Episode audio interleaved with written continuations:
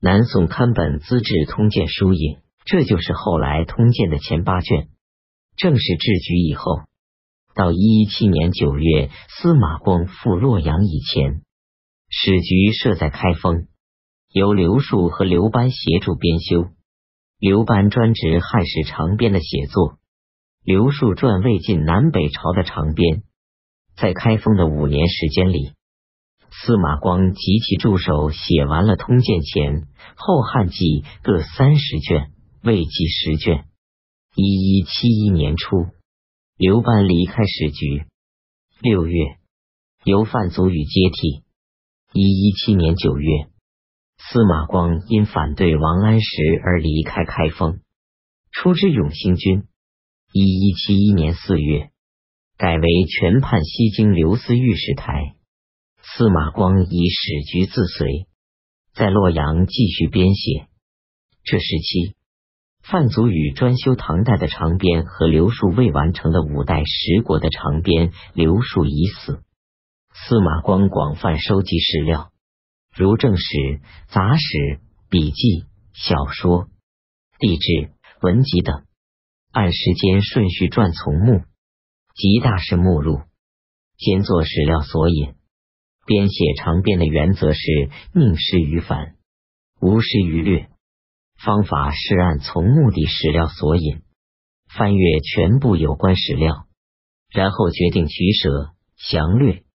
写成后，由司马光删繁去冗，修辞润色，最后定稿。司马光编写通鉴的目的，是要从历史上为封建统治者提供政治统治术。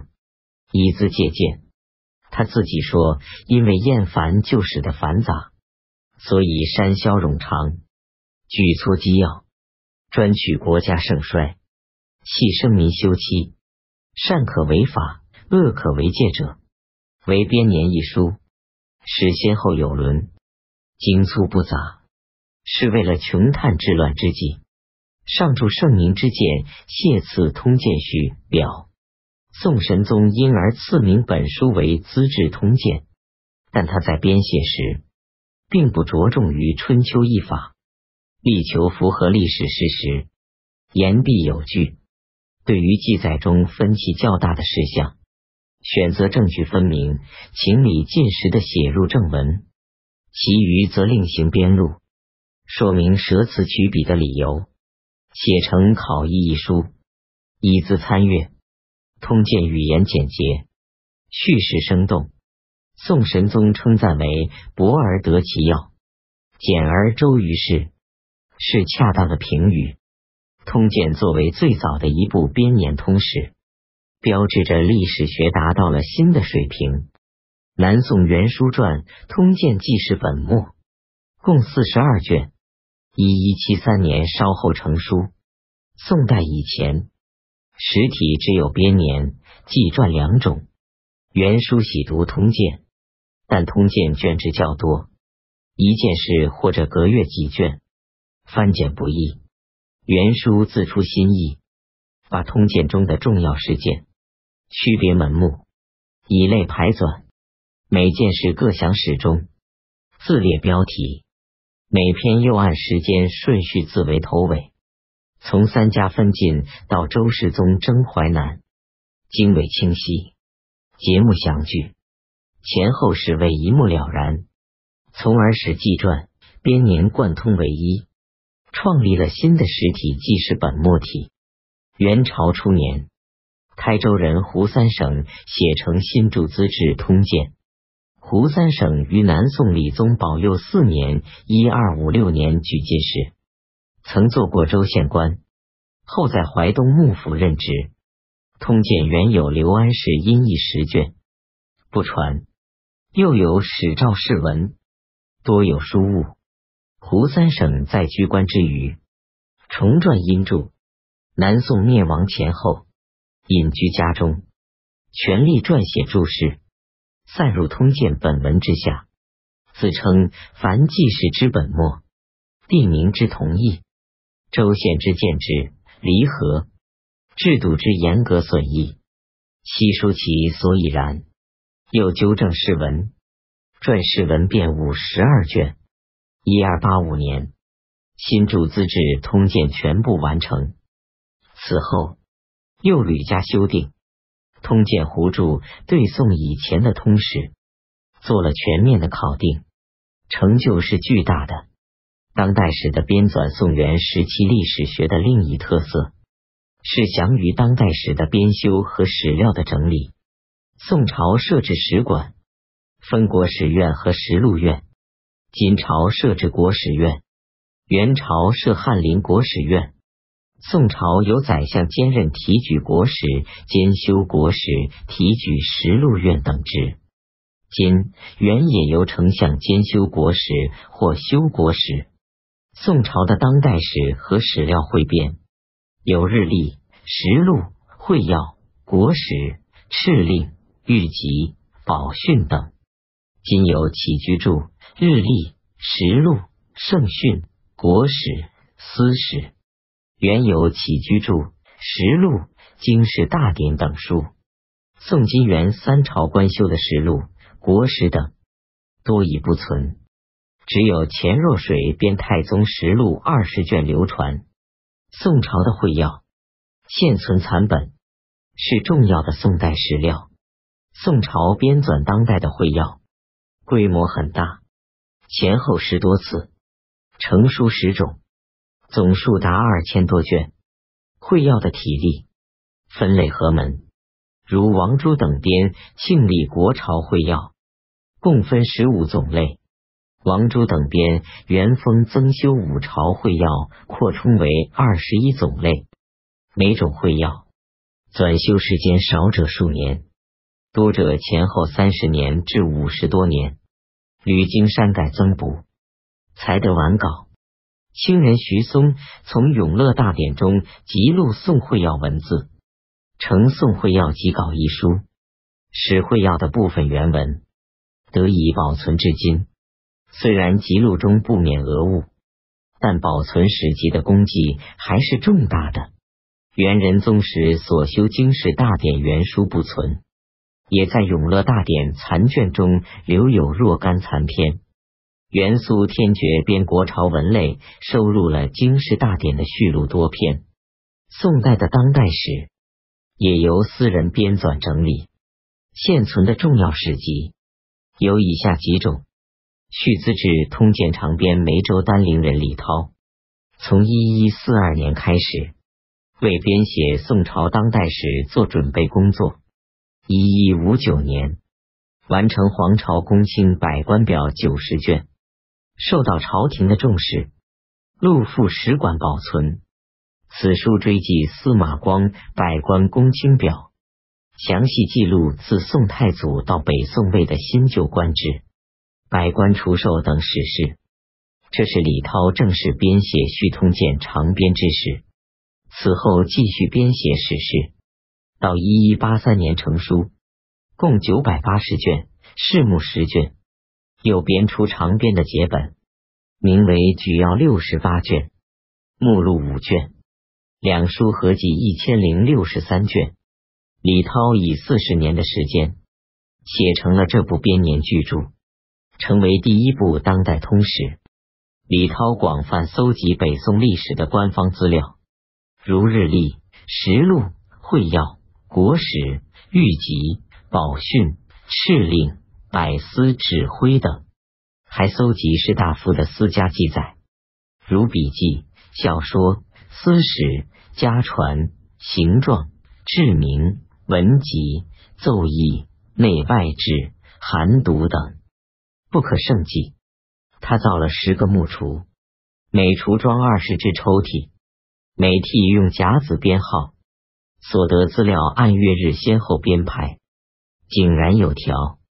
在编写时，对史料进行辨别真伪和考定异同的工作，对各家记载的零星片段史料融会贯通，还把异同诸说附注于正文之下，按照进士则详。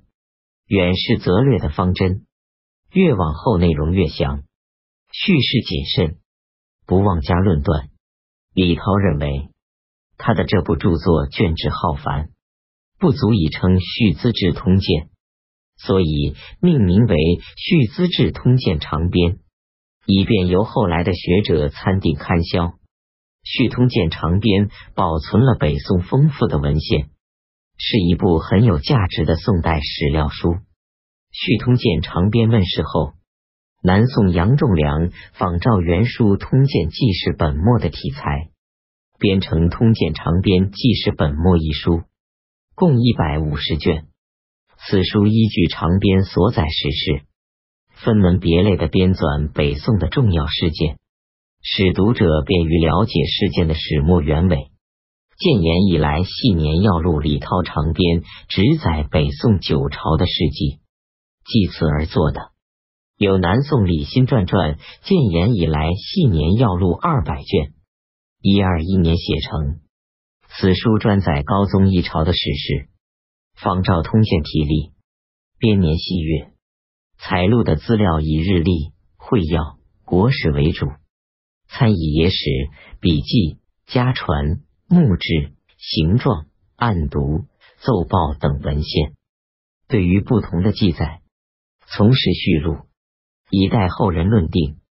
三朝北盟会编南宋徐梦深传，共二百五十卷。绍熙五年（一一九四年）十二月成书，记述自徽宗政和七年（一一一七年）中经钦宗至高宗绍兴三十二年（一一六二年）宋、辽、金三朝交涉与合战的历史。此书的主要特点是对于各种史料全录原文，其次则因原本之旧，其事则及诸家之说。不随意去取，不妄立褒贬，以被史家采择，被征引的二百多种史籍得以保存了原貌。徐梦深坚信，客观的介绍各家之说，让人们参考折中。其实自见，此书不仅保存了宋、辽、金大量军事和政治方面的史料，也还保存了辽、金的许多社会经济史料。宋九朝编年备要，南宋陈君传共三十卷，编年体一二二九年成书。此书广采日历、实录、李涛长编及司马光、徐度、赵汝愚等十多家著作，删繁撮要，博考互定，记载北宋九朝的史记。作者居士直书，不加褒贬。两朝纲目备要，南宋人不知姓名传，共十六卷，记述南宋光宗、宁宗两朝史事。此书叙事简明，所记两朝政治和经济的一些事迹，为其他史书所不载。宋朝比较重要的当代史还有《南宋雄客传》《中兴小记》四十卷，叙述宋高宗一朝历史。刘氏举传续宋编年资治通鉴十五卷，记载南宋高宗至宁宗的事迹。成书约在理宗时。一名《宋纪三朝政要》六卷，纂辑理宗到南宋亡国的本末，大约是南宋移民入园后所撰。此外，南宋人叶龙礼采前人记载，成契丹国志二十六卷。与文茂昭依据见闻成大金国志四十卷，是辽金的当代史。两书多有来自传闻的记录，不免失实，但也保存了一些可供参考的资料。通志与通考，通志与通考是宋元时期新创的史学题材。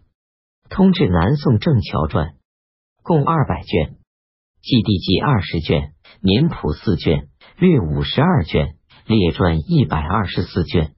一一六一年成书。郑桥字于仲，福建兴化人。他强调《史记》通贯古今的优越性，批评《汉书》等断代为史的局限性，决意编写一部融汇群书、包罗万象的通史。为了编写这部书，他做了三十年的艰苦的准备工作。收集和研究了大量资料，分别写出各种专门著作。晚年由于感到精力衰竭，以不到两年的时间匆匆编纂成书，因此通志只是他辛勤纂成的初稿，其中几何列传综合注释而成，史无重复之处。年谱是他新创的体例，又有略相当于正史的各志，共二十略，集中了全书的精华。内容包括上古到唐代，其中世祖、六书、七音、天文、地理、都邑、事、气符、乐、译文、教筹、图谱、金石、灾祥、草木、昆虫等十五略，大半为历代正史所无。礼、职官、选举、刑法。识货等五略也并不完全因袭前人。正巧主张会通，提倡编写通史，指出断代史之诗为繁文重复、断梗，史实不相连接。同时主张据实记录，反对过去史书的褒贬每次之法，斥之为妄学，误以欺人。认为史书以详文该事。善恶一章，无待每次。又反对阴阳五行说，斥之为妖学，误以欺天。认为史书专以记实记，应消去五行相应之说。